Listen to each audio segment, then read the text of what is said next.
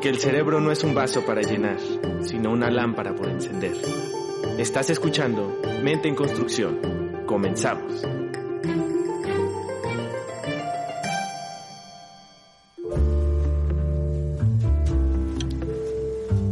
Imagínate sentada en una habitación, escuchando a un conferencista hablando por el micrófono con un acento fuerte.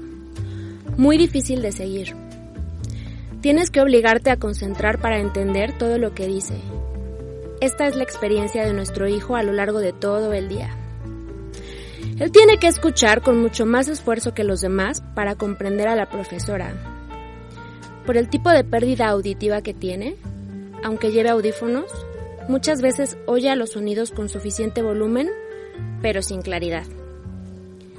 Ahora imagina que el conferencista se aleja un poco más del micrófono y oyes menos volumen.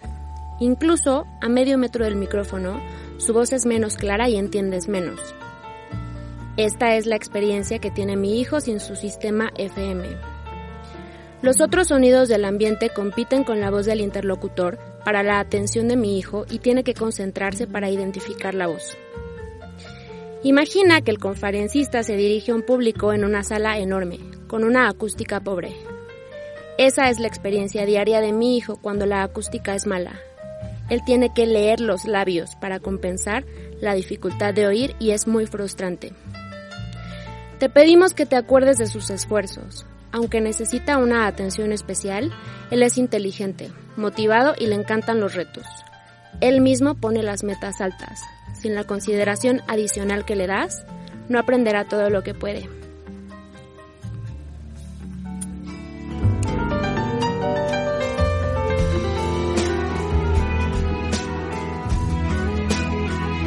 Hoy quiero aprender a recorrer vuestra emoción desnuda Hoy quiero aprender eso que nunca permito en la vida. Y quiero aprender y liberar de dentro esa ternura. Y no dejaré, hoy lo haré.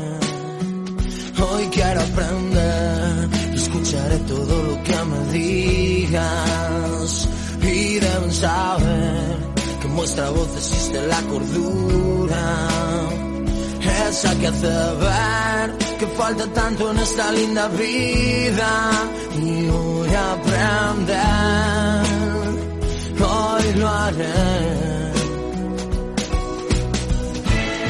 Y cuando nadie para un rato y mira a su alrededor, no se deja afectar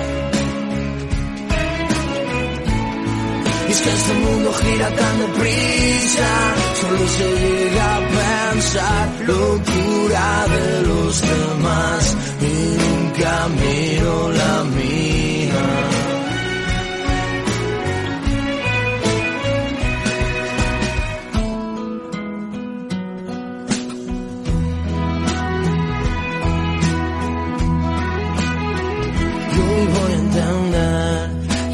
Pequeño que soy en la vida.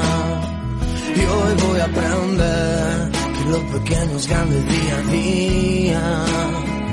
Y hoy voy a saber y recoger toda vuestra caricia que llega a la piel. Llega bien. Y cuando nadie para un rato y mira a su alrededor no se deja afectar. es que este mundo gira tan deprisa, solo se llega a pensar locura de los demás y nunca miro la mía. Y que existe, que sé que está.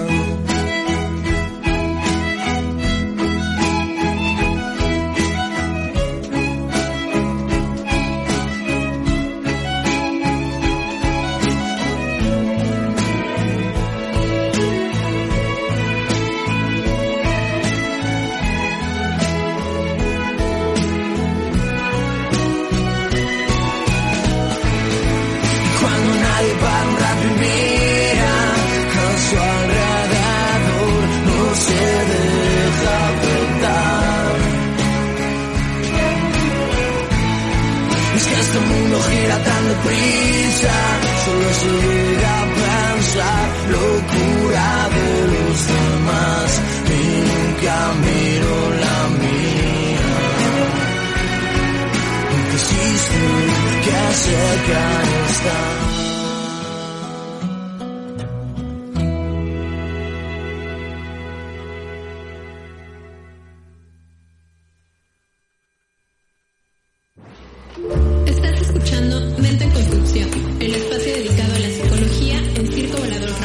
Continuamos.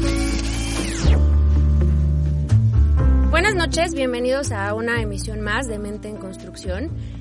Esta vez, pues lo decíamos fuera del aire, estamos muy emocionadas. Siempre estamos muy emocionadas, pero esta vez es un programa especial por la invitada, también bueno porque el tema, como lo hemos platicado en otros programas, estamos abordando temas que nos son un poco bueno, personalmente poco explorados. Personalmente puedo decir que yo nunca he trabajado con discapacidad, sí con terapia familiar y desde ahí creo que podríamos hacer una como un buen intercambio, pero antes que nada presentar a la invitada, Clara, bienvenida. Muchas gracias. Nos da muchísimo gusto que estés aquí y antes que nada y porque queremos promocionar mucho este programa, sobre todo porque también creemos en la utilidad que puede tener para las familias, para las personas, Claro. porque son muchos los casos, ¿no? De personas que viven con algún miembro que vive discapacidad de cualquier tipo. También hablar un poco de los tipos de discapacidad, Así porque es. justo cuando elegía el texto del inicio estaba pensando en eso, ¿no? Discapacidad intelectual, auditiva, visual, etcétera. Y creo que en todos como el común denominador de la exclusión, ¿no? Entonces, este, pero bueno, entre eso y, y algunas otras cosas más estaremos platicando. Por favor, cuéntanos, Clara Herzberg. Necesitamos- necesitamos decir por qué es tan especial. Sí, a alguien, porque es tan especial. Porque fue una de nuestras mejores maestras en, en, en la maestría. Diana, Dianita y yo tuvimos el privilegio de tenerla como maestra. Yo tuve el privilegio de tenerla como supervisora. Yo también. y, y- y fue, fue toda una aventura. Una mujer con, con, un corazón enorme y con, con estas ganas de, de enseñar y de transmitir y de compartir su conocimiento. Que, y te agradezco infinitamente que hayas aceptado. Sé que no haces esto con frecuencia y te lo agradecemos muchísimo que estés aquí. Que te estuvimos como rogando un poquito. Sí, sí Se hizo del un poco, un poco atrás de ti, porque, ajá, estábamos muy interesadas, porque justamente, y coincido con lo que dice Aline, o sea, justa, justo toda la parte teórica y toda la parte de la gran calidad de, de los profesores que nos encontramos en la formación, pero en ti estaba como combinada esa parte con la sensibilidad que tienes, con la frescura que tienes. Yo recuerdo perfecto, le venía contando a Monse de ti y le decía, yo me acuerdo en una supervisión que le dijo a alguna compañera, no estoy de acuerdo. No, no estoy de acuerdo con lo que estás diciendo, ¿no? O sea, y, e incluso con tus propios colegas, pero ya, te dejamos hablar para que seas mis, tú misma, ¿no? Quien, quien hables de ti. Clara, por favor.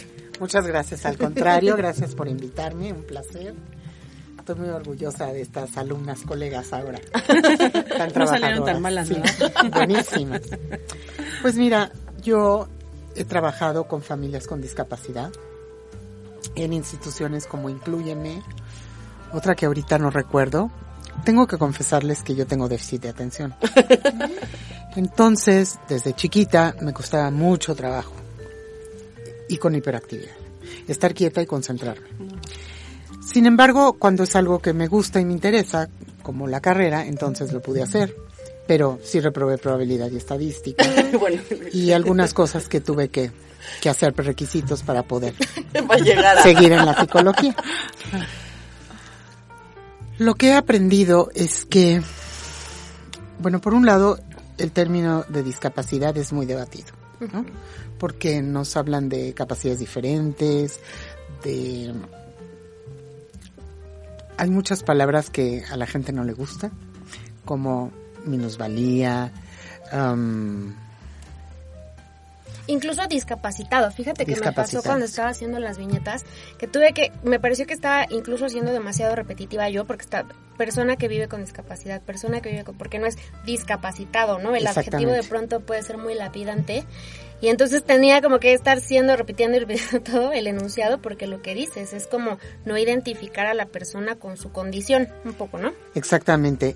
Y, y además, como no olvidar que antes que nada son personas, porque Sí. fíjate que se habla muy frecuentemente de la discapacidad antes del nombre de la persona o de lo que autista, el el- autista, el um, retrasado mental, El ciego. sí, El sordo. El sordo. no el niño o con dificultad auditiva antes de que hablar de su persona o de las cosas que le son difíciles. Algo que yo aprendí y me ha gustado muchísimo en el trabajo con las familias con alguna dificultad, es que nos enfoquemos en lo que sí pueden hacer, más que en lo que no pueden hacer, porque por lo general nos enfocamos en las cosas que no pueden hacer. ¿no? Sí, ver el vaso medio lleno y no medio vacío. Exactamente, y además la familia se contagia de todo lo que no puede hacer. A mí me pasó con una familia que, bueno, luego les platico para no tomar todo el tiempo, pero donde lo único que contaba era toda la problemática de la familia y lo que no se podía hacer. Y se vuelve como un tema de metástasis, ¿sabes? Sí, todo sí. se contamina. Y entonces olvidamos todas las cosas que sí se pueden hacer en la familia y que sí puede hacer el miembro de la familia que tiene algún tipo de dificultad.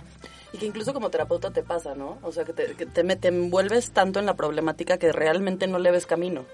O sabes qué, le pones límites, ¿no? Ah, como tiene esta situación, no puede. Y no puede hacer esto. Y no puede hacer esto otro. Y los límites al final se los van, van a ir surgiendo, pero vamos a darle la oportunidad de ver qué sí puede hacer. Y con estas fortalezas voy a trabajarle en eso. Sus fortalezas y voy viendo, ¿no? Yo en algún momento tuve un chiquito que tenía Asperger, me parece. Asperger era. Y entonces su mamá súper movida, ¿eh? Y su mamá era, y lo llevé aquí, Monse, y lo hice esto, y me han dicho que no va a poder hacer esto, pero yo lo llevé y lo está haciendo. Y entonces dices, claro, porque a veces te dicen el nombre y dices, los niños con tal diagnóstico no pueden realizar esto, esto y esto, y te compras esa. Claro, como tú dijiste, no es que no pueden, es que tenemos que ver que sí pueden. Veníamos platicando en el coche, eh, Aline y yo, de un caso del que hablé cuando estábamos en la clase, de unos niños con atrofia muscular. ¿Te acuerdas? Estos niños... Un caso continuo, Clarita. ¿Fue? No, no, no, no. fue suyo. Fueron Ah, pacientes míos en el consultorio. Pero eran hermanos. Hermanos, y aprendí muchísimo, porque una mamá que era maestra de kinder y que estaba todo el tiempo con niños que iban y venían y corrían y, y brincaban, sus hijos no podían hacerlo. Entonces fue algo complicado. Claro. Y estos niños, por ejemplo, se sentaban en el piso, abrían las piernas y jugaban fútbol. Y las piernas era su, su Portería. portería. Pero hicimos un trabajo increíble, gracias a iniciativa de ellos, en donde vimos la manera de ver cómo ellos les podían enseñar a otros niños lo que ellos sí podían hacer. Y eso fue algo increíble. Lo hicieron desde dibujos, desde un cuento, lo que sí podían hacer y cómo poderle enseñar a otros niños. Y eso ha sido algo que me ha ayudado muchísimo en el trabajo con niños. El trabajo con los papás, bueno, eso ya es algo muy complicado porque a los papás nos cuesta mucho trabajo aceptar que algo le pasa a nuestros hijos por amor, ¿no? Y entonces nos bloqueamos o lo negamos. Cuando Y viene Des- mucha culpa, pl- platicábamos mucha, en el mucha camino. culpa, Enojo. enojo, dolor, depresión. Como si fuera un castigo, ¿no? Por eso tengo los hijos que tengo. O como algo hice yo también en algún punto para... Sí, y ¿sabes qué me da a mí más miedo? Que justo es esta parte. Eh, te bloqueas tanto que, que en los primeros años de vida es cuando son una masita, pueden aprender tanto, ¿no? Pueden eh, desarrollar, eh, si bien hay una condición, pueden desarrollar todo lo demás y te bloqueas. Y no solo eso, Monse, en esos primeros años es en donde si se hace un buen diagnóstico, Sí, tenemos muy buena intervención y un buen tratamiento y un Buen buen pronóstico. exactamente. Y eso hace un cambio. Sí, De, de las cosas que más aprendí de, de mi mamá, que, que sabe- saben que, que se dedicó a esto toda su vida, y me decía, escucha el diagnóstico, pero no te cases con él. Claro. Porque justo un niño que tenía autismo, eh, autismo profundo, le dijeron, o sea, pues el pronóstico era a ver si es que llega a hablar, ¿no? Y el resultado fue que el niño hoy en día tiene 18 años y es bilingüe. wow. Y es un, ah, o sea, ti- tiene autismo, pero es un autismo de alta funcionalidad y el cuate vive en Wow. Estados Unidos, es completamente bilingüe y es brillante. Y sin duda alguna, o sea, si mi mamá se hubiera quedado con él, es un autista profundo y a ver si logra hablar español, el resultado no hubiera sido este. Wow. O sea, Yo creo que estás hablando de algo fundamental, Aline, y no sé si ustedes estén de acuerdo, que es el contexto y es la familia quien le va a ayudar o a desarrollar todas sus potencialidades o, o va a desfavorecer el proceso. Y por eso se llama así el programa, ¿no? O sea, porque justamente no podemos observar a- al, al sujeto, a la persona, la ¿no? persona. En, de manera aislada, sino siempre en esta red que finalmente va a permitir o va a limitar, como decía Monse y, y Ale, ¿no? Este desarrollo que también, bueno, al final las familias al ser sistemas abiertos, pues eh, y- entra el especialista y entra el diagnóstico y entra el pronóstico, pero también qué pasa y seguramente tú lo has observado, Clara, que me parece que en estos casos como que los sistemas se vuelven muy cerrados, ¿no? Como muy que nadie se dé cuenta, Que nadie no- sepa, que nadie se sepa, qué pena, ¿no? Y se pierden muchas de las cuestiones sociales y de las conexiones al, al- al- hacia afuera Así es. que permiten y que estimulan al final el desarrollo y el bienestar de los pacientes. ¿no? Yo tenía una amiga en la escuela que su hermana nació con una parálisis cerebral. Y era una vergüenza terrible para la familia. Por un lado la llevaban con brujos, este, a todo tipo de, Terapias de alternativas. terapias alternativas para Por ver qué le- decirlo muy elegante. Exactamente.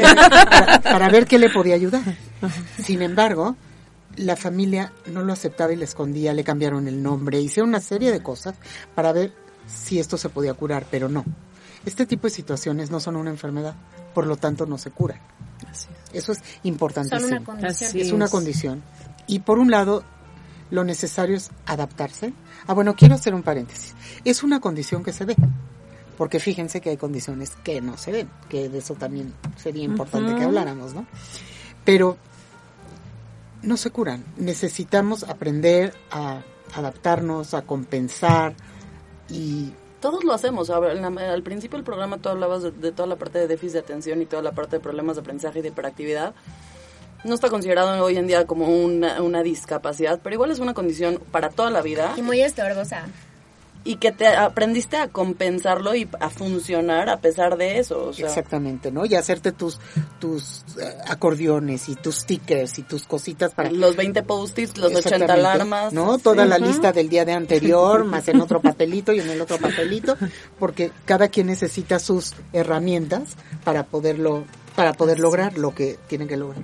Yo me acuerdo una vez en un congreso, llegó un profesor que había sido psicó era, era médico, era psicólogo, era psiquiatra, era pedagogo, era todo, y entró diciendo que él tenía este muchos problemas de atención y de concentración, pero hacía lo que le gustaba. Y eso a mí me conectó inmediatamente con él y con toda esta parte de lo que yo hago, porque efectivamente hay muchas cosas que se me olvidan, pero cuando haces lo que te gusta y lo que te interesa, es como los niños cuando están estudiando de dinosaurios y es lo que les interesa. Pueden no saber cualquier otra cosa, pero en eso son expertos. ¿no? Y desde ahí Así les es. con lo que eso me lo enseña mucho Lili. Desde ahí les puedes enseñar anatomía, Claro. biología, arte, todo lo que sea. En base, en base a los dinosaurios. O sea, si su interés circunscrito es ese, respétalo y vete por ahí. Ese es tu canal. Por supuesto.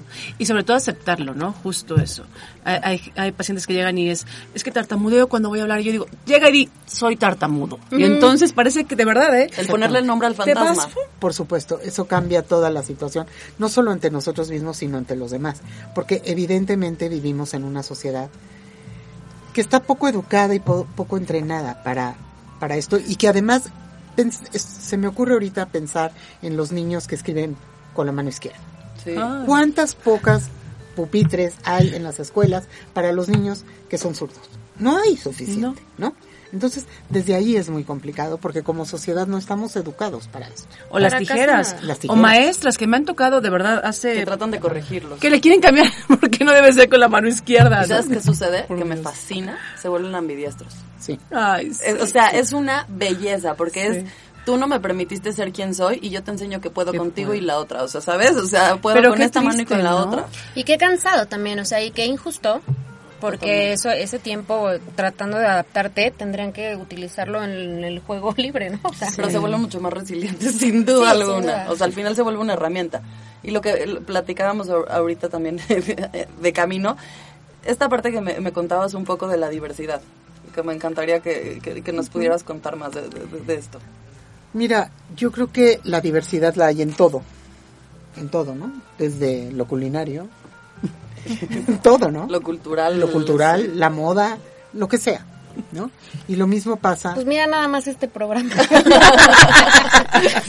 de, de chile de mole y de Pero yo creo que, que cuando hay una, no sé si decir discapacidad, capacidad diferente, eh, dificultad, tratamos también de homogeneizar, ¿no? Y de que... Tomar una media. Tomar una media, por ejemplo, en un salón de clases, partiendo de las pruebas psicológicas, por ejemplo. ¿Qué puedes, qué no puedes? ¿Cómo te vas a igualar a otros y las comparaciones que hacemos?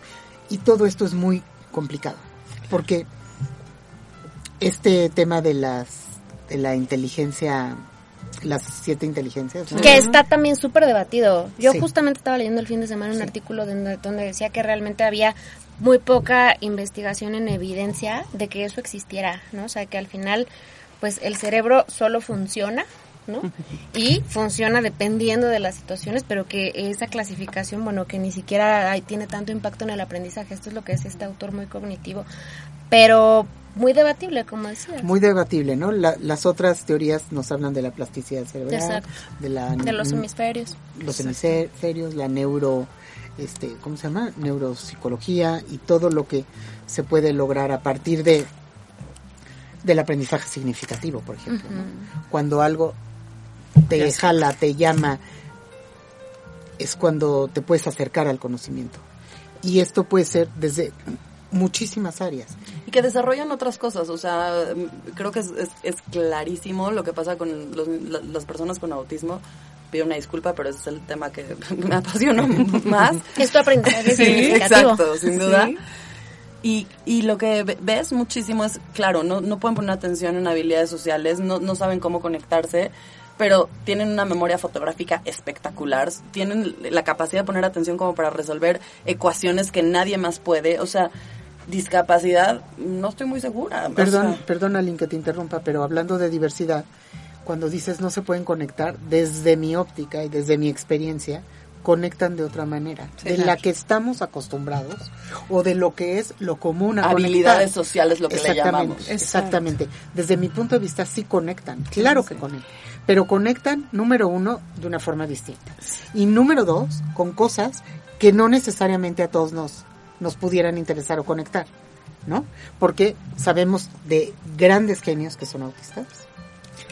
Lo hemos visto en películas, en muchas cosas, que conectan con las cosas que son de interés para ellos. Así es. Y sobre todo, ¿sabes? Ver las características de cada uno, ¿no? Y poder darnos cuenta que el estilo de aprendizaje, porque a veces decimos, es que cómo aprenden, ¿no? Bueno, cada estilo de aprendizaje es diferente y lo llevamos con los sentidos, ¿no? Visuales, auditivos, algunos tienen que tocar, ¿no? Esta parte que tú decías, este, Clara, de los pequeñitos haciendo la portería, bueno, te juro que me enchinó la piel porque me imagino justo así. O sea, demostrando que puedo, o sea, no puedo jugar de esta forma eh, con la, con el balón, que ya mete la salsa. Pero puedo de otra. Pero puedo de otra manera, ¿no? Claro. Y, y era como un Y esa poco es la cuando... diversidad, o sea, el encontrar caminos. Exactamente. Y tiene que ver, fíjate, con esto de las adecuaciones curriculares, porque hace mucho tiempo era, ah, pues que dibuje, ¿no? Ah, que dibuje. No, es enseñarle de otra manera el mismo Y tema. exígele lo mismo. o Yo creo que tomaste un tema importantísimo porque esto de las adecuaciones y de, la, Híjole. y de la inclusión, yo creo que lo más importante es que el medio se tiene que adaptar al chico, no el chico al medio. Exacto. ¿no? Y en muchos ámbitos educativos, lo que se trata es de que el chico se adapte a las necesidades de la escuela o del grupo y por ahí no va. Claro. Y yo creo que eso también lo debemos aplicar en el tema de las familias y de los papás, en donde nosotros como, como asesores, ¿no? O como terapeutas, Como acompañantes. acompañantes, creo que es muy importante que les ayudemos a adaptarse a las situaciones y a las necesidades de los niños. Sí. Porque algo que escuché hoy, porque les voy a confesar que vi TED Talks de discapacidad. y es Así que si hubiera sabido que era esto. Haciendo su tarea. estaba haciendo haciendo tarea. Se me acaba de olvidar lo que quería decir. ¿Qué, qué viste en los TED Talks? Habla, ve- ve- hablas- habla de diversidad los TED Talks, o sea, mucho como de esta cosa, como de dejar de estigmatizar de esta manera de discapacitado y más bien con capacidades distintas a lo que conocemos como normalidad. Que creo que también incluso la forma de evaluar el coeficiente intelectual Ah. tiene que cambiar, Por o sea, Dios, sí ya. o sí. O Claro, sea, Sí. claro. Y un número te define. Es- de eso eso. hablábamos justo, fíjate, Diana y yo. Yo le decía, mira, las pruebas, claro, o sea, evidentemente nos dan elementos, pero utilízalo como recurso, ¿no? Sí, Como- lo que pasa es que sí necesitamos un parámetro Claro. de alguna manera, pero olvidamos que nos metemos en el parámetro y de ahí no nos salimos. Y sí es muy importante fomentar todo lo que sí se puede hacer. Y a los padres ayudarles a buscar otros caminos, porque estamos como sociedad cerrados a ciertos caminos y no vemos la diversidad, no solo de padecimientos o de necesidades o de sentimientos, sino de alternativas. Fíjense que en la clínica tenemos un caso de una chiquita que tiene problemas de lenguaje, pero es ciega. Y entonces nadie lo quiere atender porque es ciega, como si, ¿sabes? Entonces, como es ciega, implica otros recursos, claro, pero implica que le tenemos que dar otros elementos a la pequeñita. ¿A partir de qué? Pues sensaciones. Y claro que se puede, pero para eso hay que ser creativos, hay que estar interesados con los pequeñitos, con el tema, estarnos preparando, porque hay muchas cosas que podemos hacer y no dejarlo como, ah, pues no se puede. Pero fíjate qué importante es la familia. Hablando de esto, de que hablas de ceguera, yo trabajé con un grupo de discapacidad y ceguera. De Cadima, justamente hace muchos años. Y este, recuerdo, había dos familias muy distintas. Una con recursos económicos um, muy Vastos. vastos, en donde esta chica, su familia le pudo comprar, había equipos que se llamaba JAWS, como las, la mandíbula de los tiburones, que leía los libros. Había, fuimos a su casa y nos enseñó un aparato que te iba enseñando los colores de la ropa de cómo se iban acomodando, por ejemplo. Wow. Em, Ni siquiera sabía que eso existía. Monedas también para yo, las monedas. yo y tampoco bi- lo y sabía. billetes. Yo tampoco lo Para monedas y billetes también. Entonces escanea y entonces tú sabías si estás dando un billete de 20 o de 50 o de nananá. Exactamente. Por el aparatucho. Un Wow. reloj que te habla. Una serie de cosas, Tecnología. tecnología, que esto tiene muchos años. Hoy debe ser Sí, pero Desde con el celular debe lo estar hacen. muy superado, ¿no? Sin embargo, la familia fue tan apoyadora que esta chica estudió en Estados Unidos. No me acuerdo si era una maestría o un doctorado en algo como negocios internacionales, pero de un lugar específico, de unas islas específicas. Wow. Y tenía su oficina y trabajaba y le iba muy bien y tenía un perro guía y tenía se podía ir sola con su perro eh, en un transporte especial al trabajo, etcétera, porque era tal el apoyo de la familia impresionante. Había otra familia de una chica que era de muy bajos recursos, pero la familia la apoyaba tanto que ella trabajaba como traductora. Imagínense la acompañaban a, a- a ir al transporte público, cómo tenía que llevar, cómo tenía que regresar, y aprendió. Y ella se mantenía de esto. Lo que quiero decir es ¿Cómo que se vence el sesgo social también? O sea, es impresionante. algunas cómo? personas lo logran, pero esto tiene mucho que ver cómo la familia ve a este miembro de la familia, así lo van a ver los demás. Totalmente de Y acuerdo. así se va a ver a sí mismo. Eso es muy importante. Exacto. ¿no? Y el apoyo que da la familia sí lo acepta. Porque en el momento que aceptamos que tenemos una problemática, la podemos atacar. Si no lo aceptamos, no hay forma de ayudar. ¿Estamos de acuerdo? Y el pronóstico cambia eh, 360 Sí. grados. Base ocupados negándolo. Exactamente. Y triangulando al paciente. Y entiendo que es una defensa, lo puedo entender. Sin embargo, si no es así, esta aceptación de que necesi- no puedes ver y necesitas unos lentes, el niño no va a ver, vamos, ¿no? Y no va a aprender y se va a perder de un mundo por, por, porque no quisiste aceptar que necesitaba lentes. Exactamente. Nos vamos a ir a una canción, si les parece bien. Vamos a hacer un corte. Este, y regresamos. Esto es Mente en Construcción. Esperamos que, que estén aprendiendo mucho y pasándola bien, así como nosotras esta noche. Sí. Clara, gracias por estar aquí una vez más. Todo lo contrario.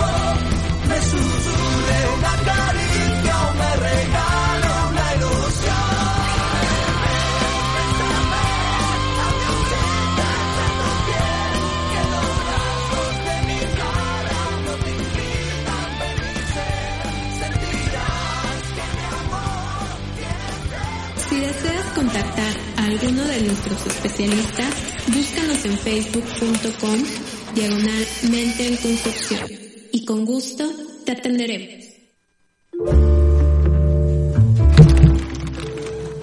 Estamos de vuelta y bueno, pues decías Clara que, que todavía hace falta tocar temas. Y creo que nos fuimos pensando en esta parte de la familia que nos es tan importante. Y que bueno, yo creo que es una, una parte que también en la formación, ¿no? Como terapeutas familiares estamos revisando todo el tiempo y en vivo, ¿no? Y, y en, de manera muy cercana y muy, pues eso, muy vivencial, me parece como muy, muy a, a todo color, ¿no? De cómo a veces las familias pueden, se observan los roles, ¿no? Cómo todo puede organizarse a partir del diagnóstico, cuando en realidad, como tú dices, es necesario un parámetro, pero no como irnos en esa directriz, porque las capacidades y lo que se puede hacer es mucho más que lo que no se puede hacer. Estoy intentando hacer un resumen, pero por favor, como dice Monse, tiene mucha razón, estamos aprendiendo de ti. Así que, ¿de qué manera las familias pueden organizarse de una forma más funcional para que la discapacidad no sea un obstáculo tan grande? Mira, yo creo que depende de muchísimas cosas. Yo creo que depende de la familia, el tipo de familia, la ideología, el tipo de problemática, los, los apoyos que tienen eh, como red de apoyo tanto familiar como, como social, como Familia extensa, comunidad. comunidad, salud, ¿no? Son muchísimos los factores que intervienen. Yo creo que no podemos como hacer una regla, sino que receta de cocina. exactamente como tampoco el cómo manejar a un niño, por ejemplo, un, tú hablabas de una dificultad para escuchar en- cuando hablaste en el inicio del programa. Yo creo que niños con la misma problemática, desde su personalidad, el desarrollo que tuvieron, el tipo de estimulación por parte de las familias, el tipo de, de vínculos afectivos que tienen, etcétera, la forma de evolucionar y de desarrollarse va a ser otra. Yo creo que sí hay algo de receta de cocina que tiene que ser aceptar y dejar de buscar culpables. Ah, bueno, eso, eso definitivo. O sea, y, y creo que más allá de la discapacidad. En todo, ¿no? En todo, porque Sí, siempre, claro. hay- y, y- y no no lo hemos hablado mucho creo que en el programa, pero siempre hay un paciente identificado dentro de la familia, siempre Sí. hay alguien que tiene algún síntoma que brinca, ¿no? Y que, y que habla por el dolor o por las incomodidades de toda la familia al final. Y que también pasa exactamente lo mismo, ¿no? Lo niegan, lo esconden, lo tapan, este, lo responsabilizan, lo excluyen incluso y se va como el paciente identificado, el, O le depositan toda la problemática. como si, ¿no? o sea, como si fuera el único culpable. Y es el único que tiene la suficiente fuerza para llevar a la terapia a la familia. Exactamente. Es la voz. Exact- Es la es la voz. voz, sí. Que creo que pasa igual en la discapacidad, exactamente lo mismo. Al final creo que eh, se vuelve el tema todo el tiempo y todo se hace alrededor. A, a veces es lo escondemos y a veces todo se vuelve alrededor de ese niño. Eh, el, el ni- me, me tocó una familia que eran tres hijos eh, y los tres tenían autismo en diferentes niveles, Sí. de muy bajos recursos. Eh, la fuerza y el poder que yo vi en esa madre y cómo lo sacó adelante. Dejé de verlos en terapia hace como cuatro años. Cada vez que pasa de grado, me manda foto del niño con, en su graduación y me manda foto de las calificaciones del niño. El esfuerzo que yo he visto en esta mujer y la manera en la que los ha sacado adelante viene desde un acepté que tenían autismo los tres, que este era mi paquete y atendí lo que había que atender punto y se acabó. Y esa era como su, filosofía y su forma de, de hacerlo. Y te puedo decir que ha hecho un trabajo espectacular. Wow, mis respetos. Pero además te tenía a ti como terapeuta. Eso le ayudó muchísimo. Sabes que, que eso Claro. también es muy importante. Claro. ¿Quién te está apoyando? Eh, ¿Y qué tipo de, de sensibilidad, de personalidad y de apertura? Porque muchas veces, más que una receta de cocina, el acompañamiento, ahí también existe la diversidad, ¿no? Estaba yo, yo escuchando, les platicaba que tomo un curso con un doctor que se llama Israel Castillo, de en este momento de conexión y reconexión del self, donde te habla lo importante que es poder hacer un vínculo desde lo personal con el paciente. Como esta parte donde tú estás en una distancia y solamente desde la parte teórica y no haces un vínculo afectivo, no llega. Es como el aprendizaje significativo. Si no de veras te con- o el constructivismo, si no te conectas de verdad y no tienes la curiosidad porque es algo que no tiene tu interés, no vas a llegar a ningún lado.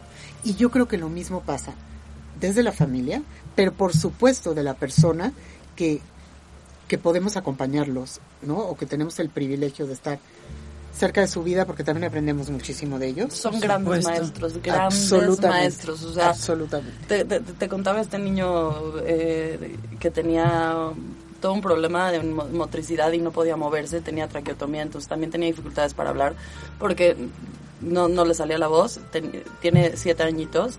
Es mi maestro de vida más grande que he tenido. Tuve el privilegio de tenerlo de alumno dos años. Y me enseñó, si me o sea, al- cuando terminé en terapia justo platicaba yo con mi psicóloga y le decía, este hombre se dedicó a enseñarme que tú decides ser feliz. O sea, si tú quieres ser feliz, no necesitas de nada ni de nadie. O sea, es algo que tú traes. Bueno, ya lo dice don Miguel Ruiz en los cuatro acuerdos, ¿no? Esto es una elección y una decisión. Así es. Pero fíjate que sí importa el contexto familiar. Yo sí creo que es muy importante. Porque también hay una influencia de lo que ven y aprenden los niños o lo que copian, lo que imitan. Yo creo que sí es importante. No, totalmente. Es que sa- sabes qué pasa ahí las neuronas espejo, ¿no? Exacto. Que te van a preparar para actuar de la misma manera que estás viendo cómo están actuando tus padres. Entonces lo que decías, Clara, en ese sentido, ¿no? Ver que soy importante, sentirme parte, es lo que voy a hablar, es lo que voy a, a realizar.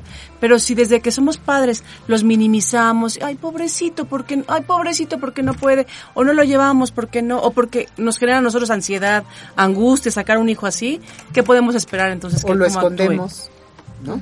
Porque Sí. nos da, también existe este tema de vergüenza, de no es igual a los demás. No, nadie es igual a Por los demás. supuesto. Y hay muchas cosas que sí puede hacer. Y tenemos que ver cuáles son las que pueden hacer. Y esta cosa de empatía les da como mucha vergüenza. Platicando con una mamá que el niño tenía, nació con daño neurológico y hacía berrinches, ¿no?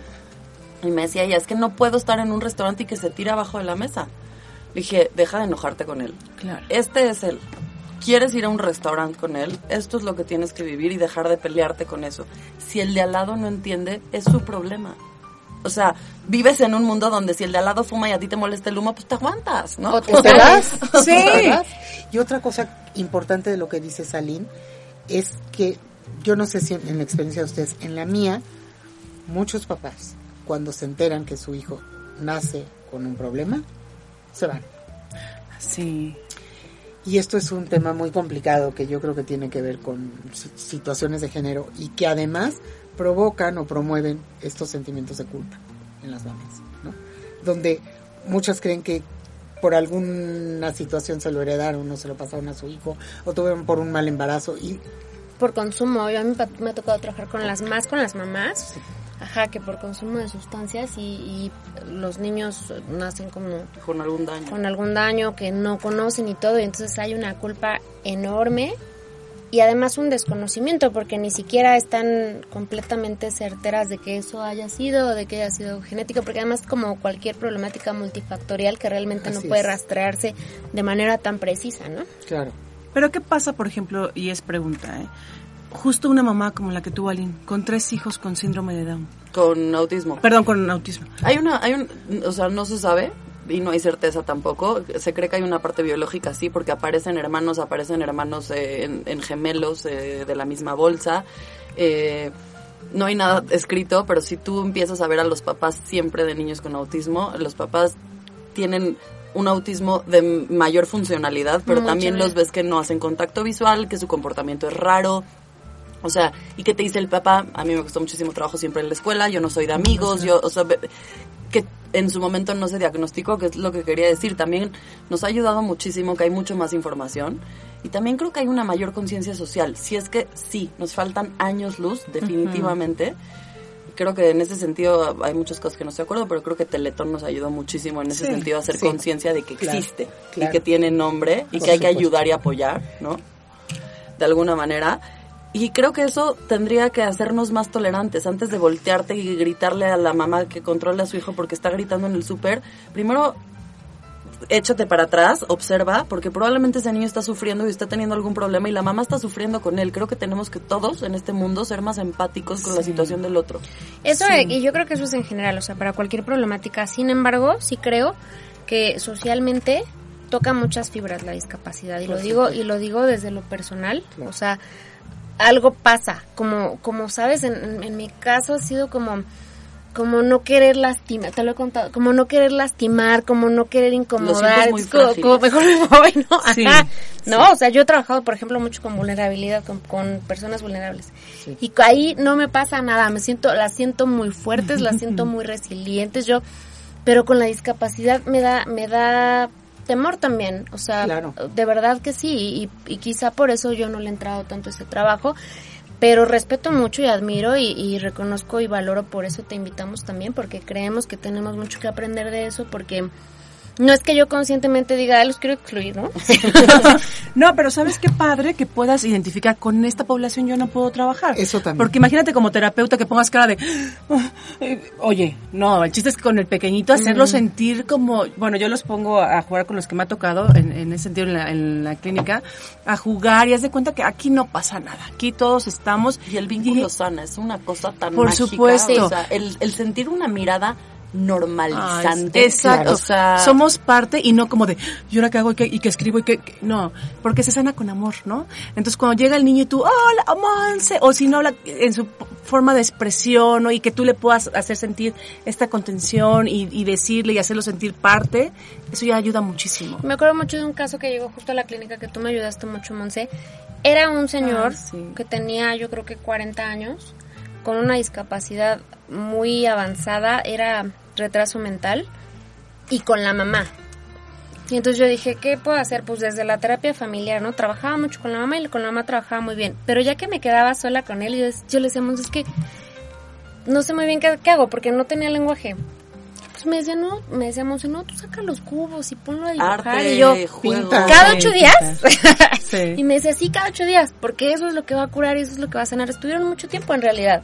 Y yo la verdad es que me la pasaba pensando a ver qué días se van a ir, o sea, porque no sé exactamente qué estoy haciendo, ¿no? Y me pone a leer y me pone a embargo, algo hacías Sí, que ellos algo se quedaron. pasaba, Y algo pasaba. Se es que sabes que siento que trabajaba mucho con la mamá. Sí. Porque la mamá al decir, hay un espacio para mi hijo, o sea, alguien puede atender a mi hijo, Lo va a alguien ver. puede. Es visible, ¿sabes? Existe, mi hijo alguien existe. puede, porque mira, era un chico ya pues grande, como Sí, bien dijo 40 Diana. y algo. y me acuerdo que, eh, digo, obviamente se necesita también un poco de conocimiento en muchos sentidos, porque había gente que se espanta, ¿no?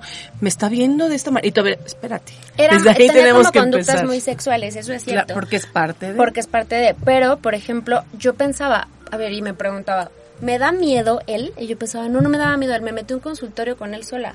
Me daba miedo ser inútil, en realidad. Yo pensé que la En mamá el- que se lo hacía sentido. No, me daba miedo no estar, no estar haciendo Claro. nada. ¿no? Porque te movía. Y porque me movía y porque de repente siento como que la, como si esa discapacidad me discapacitara a mí. Eso, eso que dijiste me parece que es fundamental. Porque si permitimos que nos discapacite como profesionales, aunque tú, Moncha, hace rato dijiste, sí es muy importante que podamos reconocer con qué podemos y con qué no podemos. Sí. Porque eso además es parte de la ética. ¿no? Claro. Y que además es la única manera de ayudar.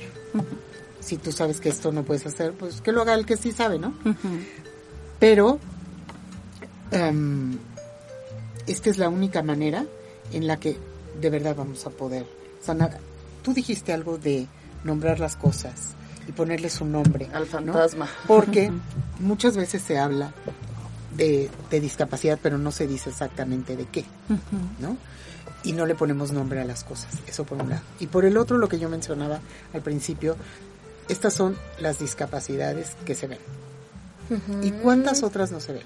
¿Cuánta gente no tiene la capacidad de vincularse, por ejemplo? Por ejemplo, Pero no se ve, ¿no? Y es una discapacidad. la discapacidad de empatizar. Empatizar. O la de comprometerse. O Sí, justo lo hablábamos en, en el, en el camino. O sea, sí, hay tantas cosas que nos faltan a muchos de los que vivimos en este mundo y no nos consideran discapacitados, pero porque no está estipulado o normalizado de esa manera. Así es. Y, y desde ahí yo creo que sí tiene muchísimo que ver el contexto familiar. Porque ese va a determinar, de acuerdo a las creencias con las que Cada familia, cada se familia constituyó. exactamente qué se va a valer y qué no se va a valer y qué se va a poder y qué no se va a poder. Y como y todas esas como acepciones, ¿no? Que pasan dentro de las familias, por ejemplo, en las familias donde uno de los miembros vive con discapacidad y los demás no.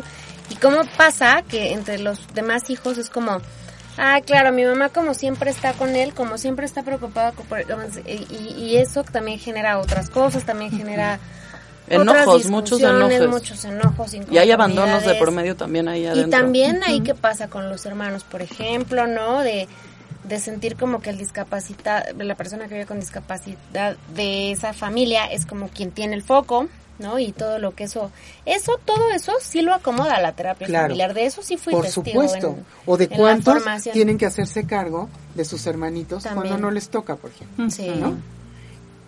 Y Pero también por las la- condiciones también muchas veces de la familia de que tienen que salir a trabajar, de que tienen que hacer cosas. Y es ahí en donde creo que sí nos va a ser muy útil enfocarnos en todo lo que sí se puede. Porque definitivamente hay muchas cosas que no se pueden. Y verbalizar esos enojos y decir, me enoja, me enoja que mi hermano no pueda hacer ciertas cosas Y que validarlo. necesita apoyo. Y validarlo. Sí, ¿no? sí. Porque cuántos hermanos... que no, es, no eres el ojete. Por No, pensar y validar, eso. y justo validar estas emociones que de pronto pueden llegar a ser tan fuertes. Yo alguna vez platiqué con alguien que, que es mamá de una, de una persona que vive con discapacidad, que llorando así en la desesperación me dijo, ojalá, y le dije a ella, ojalá que te lleve primero la fregada a ti que a mí, porque si yo me muero yo no sé quién te va a cuidar. ¿No? Wow. O sea, esas cosas así de fuertes, como de lapidantes también, porque es como, solo yo que soy tu mamá voy a aguantar que esto, esto, que el berrinche, bueno, eso en una escala, ¿no? Pero pueden pasar cosas como mucho más este, escandalosas, como socialmente menos aceptadas, como pasaba con este paciente. Porque también los papás, ¿sabes? No explican. Bueno, en algunos casos no explican. A ver, tu hermanito tiene esta situación, pasa esto, vamos a hacer esto, pero vamos a poder hacer muchas cosas más, como esta, esta. Y como no les dicen, no hay información, ¿qué hace el niño cuando no recibe información? Genera fantasía, ¿no? Claro. Y él llena huecos. Pero fíjate que muchas veces los mismos papás no saben lo que está pasando. Sí. Y desde ahí sí creo que los profesionales de la salud tenemos la obligación de explicarles, de decirles. Ay, pero ¿no? faltan tantos pantalones en el medio. No, Sí, y también lo, lo que dices, la importancia del, del diagnóstico y la importancia de a tiempo y de, y de la psicoeducación también, ¿no, Claro, Clara? y los papás que acepten pedir esa ayuda, ¿no? Porque O que no cambien de especialistas. No, no, no, no, no, me ha pasado muchas veces que ya van cuatro neurólogos porque no quieren Ah. aceptar el diagnóstico porque no que están le dio el oyendo lo que quieren, no están oyendo lo que quieren oír. Así me pasó a mí con una familia, ¿no? Donde nace una chiquita y van cambiando y van cambiando hasta que encuentren la versión que ellos quieren oír. Sí, que le digan que es un retraso en el desarrollo, ¿no? O sea, ya Ay, sabes que no es nada, pero es Sí. todo que es lo No, que me, a mí me encanta la frase, que es conductual.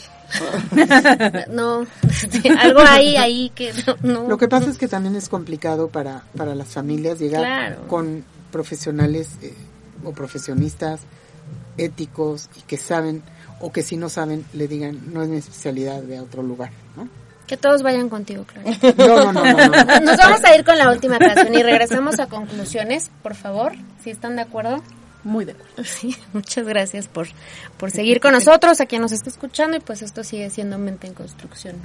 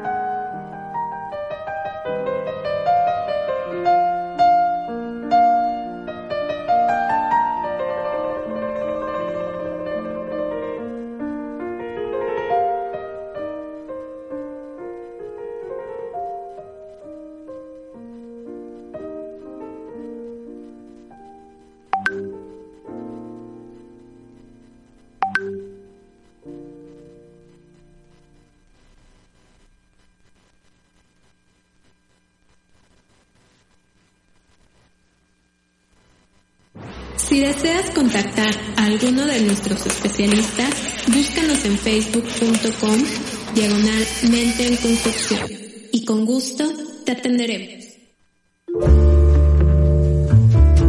Estamos de vuelta ya, el tiempo se nos fue como agua, la verdad. Eh, pero bueno, pues tenemos que ir cerrando. Clara, querida, la verdad es que pues seguimos muy contentas de que estés aquí y esperamos que no sea la última vez Muchas gracias. que, que puedas volver a venir y a lo mejor ampliar, porque decíamos, ¿no? Antes del corte que hay muchos temas de los que podrían salir como más y más y más cosas y, y no queremos dejar al, a los radioescuchas picados. Queremos, queremos brindarles como algunos tips también y como algunas como herramientas que puedan ser utilizables. Ese es también un poco el propósito del programa, que a la gente que lo escuche lo sirva. A nosotros nos sirve mucho y nos divierte. ya lo hemos hablado, pero, pero que también a las personas, ¿no? O sea, que nos escuchen, tengan un poco de idea, tengan alternativas. ¿Cuáles serían estas alternativas que tú considerarías para las familias que tienen un miembro que vive con discapacidad? Bueno, desde mi óptica, a reserva de lo que ustedes opinen, primero que nada es poder aceptar que algo está pasando. Yo creo que partiendo de ahí es la mejor manera de poder ayudar. No sé ustedes si estén de acuerdo. Sí. Sí, sí, de dejar de Total. negar. Eso para empezar, ¿no? Poder ver, que a veces no podemos ver, que algo está sucediendo, no se está desarrollando como, como los demás o como esperamos o como, de acuerdo a ciertas, que aunque no nos sirven las normas ni todo es igual y hablamos de diversidad, sí hay un cierto parámetro esperable. ¿no? Eso por un lado. Por el otro, buscar ayuda. Buscar ayuda y, y buscar instituciones que nos puedan apoyar, como Teletón, como dijiste, Aline. Sí, definitivamente. Y las de, las de gobierno. Preguntar, ¿no? Por ejemplo, la No. clínica de la conducta.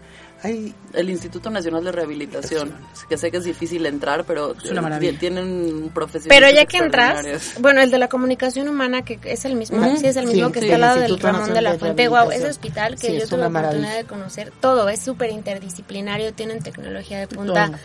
Sí, protocolario porque es gobierno, sí, Claro. pero ya que, ajá, pero justo ya que estás adentro, que entras tienes es una toda, maravilla. toda la atención garantizada. otro que, donde creo que hay una atención extraordinaria es en el eh, Juan N. Navarro, También. Sí, ¿no? donde hay la psico y neuropediatría excelente, ¿no? Lo importante es que no vamos, que no olvidemos que no vamos a poder ayudar si no aceptamos que algo está pasando. ¿No? Y ponerle nombre para que dejar, nombre, para dejar de imaginar, porque a veces el- vemos el fantasma demasiado grande y ya que sabemos cómo se llama, cuál es el pronóstico y qué hay que hacer, todo, toda la ansiedad y todo, todo el caos que sentimos en nuestra cabeza baja. y buscar porque siempre hay ayudas. No sé, por de repente me, me llega la idea, no sé si han escuchado de un hospital, Shriners se llama, que es para niños quemados y niños con problemas ortopédicos severos. Por ejemplo, niños que requieren sillas de ruedas, ahí las pueden obtener. O sea, sí hay lugares, la cosa es informarse. Lo que sucede es que creo que las familias donde hay un chico con un tipo de estos problemas se, se desgasta, ¿no? Y y no tiene suficiente fuerza muchas veces para, para La buscar. desesperanza puede llegar a ser muy aplastante, la verdad. Por supuesto. en estos casos con, con estos diagnósticos o con estas o con estos signos y con estas experiencias para las familias puede ser la desilusión, ¿no? O sea, Ya o hay sea, caminos, ya hay caminos. O Sí, sea, sí. sé que no, no, no es el que, el que todos desearían ni el que todos quisieran, pero hay alternativas, hay, hay de muy malos diagnósticos, grandes pronósticos. O sea, al final, si atiendes, y como decíamos, si hay una intervención temprana, el resultado va a ser completamente diferente. Ahorita me vino a la mente Carolo. No sé si Sí. conocen. Es un restaurante de- que, que justamente unos papás lo, lo, lo crearon para su hijo que, que, que tiene síndrome de Down.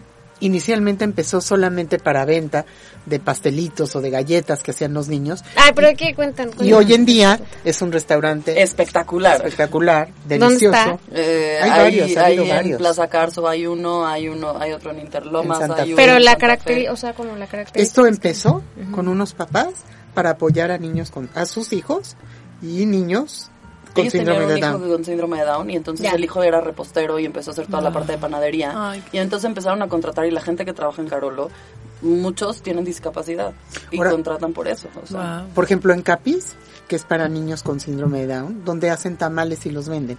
No sé ahora por la pandemia si esto haya continuado o no, pero antes de la pandemia, los niños iban ahí, pasaban el día, se cuenta como un hospital Como de día camp. o como un camp, como una escuela, y aprendían a hacer Oficios. oficios, Wow. pero ahí en Capis tamales para venderlos. Wow. Entonces, creo que sí hay lugares. Ahorita durante la pandemia supervisé a una chica de la maestría que veía a, a un niño que cerraron su escuela.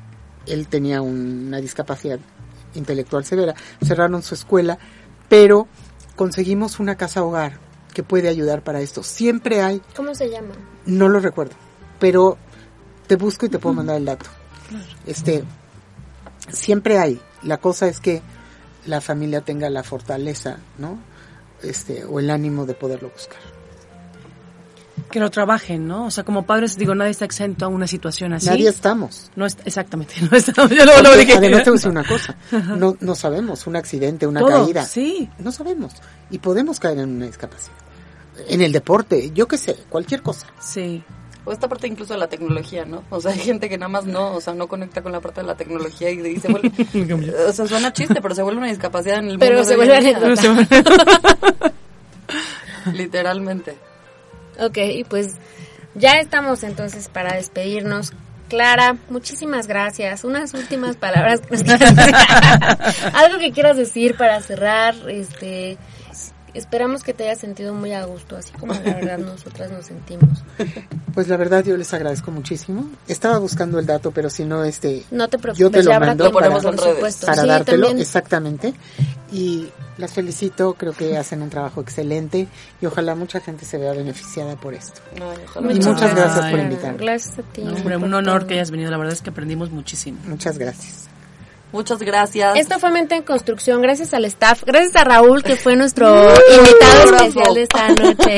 Esperen sorpresitas en redes Tras sociales. bambalinas. ese cachete? Y entonces, sí, y entonces ahí sí ya lo, lo promocionaremos a él. Ah, sí. Exactamente. Y pues eso, si, si desean contactar a algún especialista, Clara, si te pueden, te pueden buscar, ¿no? Te pueden por medio del programa, por, por alguna lo- pregunta o algo. Sí, con mucho Perfecto, gusto. Perfecto, pues muchas gracias.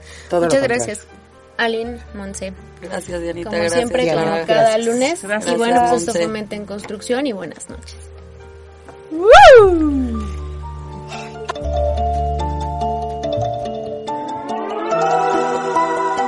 Esto fue Mente en Construcción. Nos escuchamos el siguiente lunes a las 8 de la noche en Circo Volador Radio.